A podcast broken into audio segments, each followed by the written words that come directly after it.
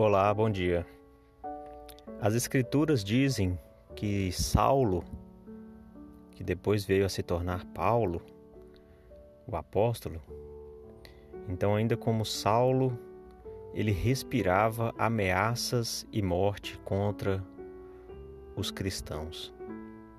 Ele procurava, ele perseguia os que se declaravam seguidores de Cristo para aprisioná-los e para reter aquele crescimento que estava na época da, da cristandade. E é incrível a mudança que Paulo teve e experimentou na vida dele.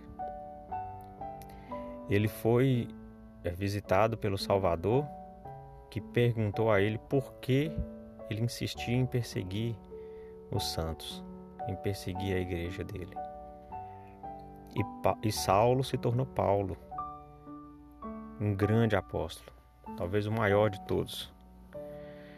E em sua carta a Timóteo, na segunda carta de Paulo a Timóteo, no capítulo 2, versículos 24 e 25, podemos ver a grande mudança que Paulo teve na vida dele. De alguém que antes perseguia e tinha ódio e tinha raiva e contendia, compreendeu que para se manter o espírito, para se manter digno da orientação de Deus, ele precisava evitar as contendas.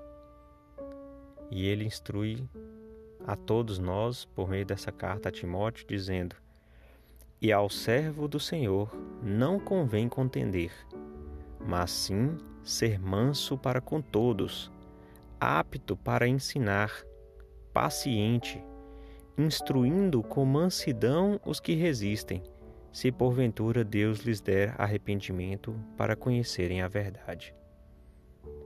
Que grande diferença! Ele instruía as pessoas a não contender, a não ter discórdia, a ser manso com todos.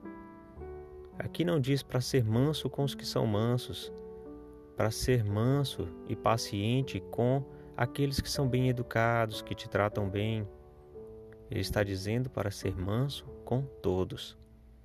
É um exercício de dificuldade alta para muitas pessoas que têm um comportamento, um gênio mais forte, os nervos, a, flor da pele, mas o verdadeiro discípulo de Jesus Cristo, servo do Senhor, ele não contende. Ele pede ao Senhor paciência. Ele roga ao Senhor para ter a capacidade de suportar as coisas, as ofensas, as dificuldades, as injustiças desta vida.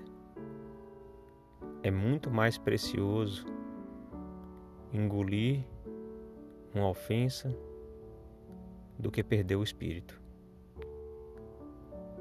Quando perdemos o espírito, perdemos a orientação de Deus, perdemos a capacidade de compreender a verdade e podemos nos tornar mais suscetíveis, mais uh, sujeitos à orientação de Satanás.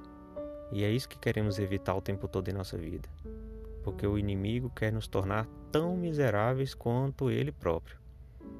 E nós devemos estar na, na direção contrária.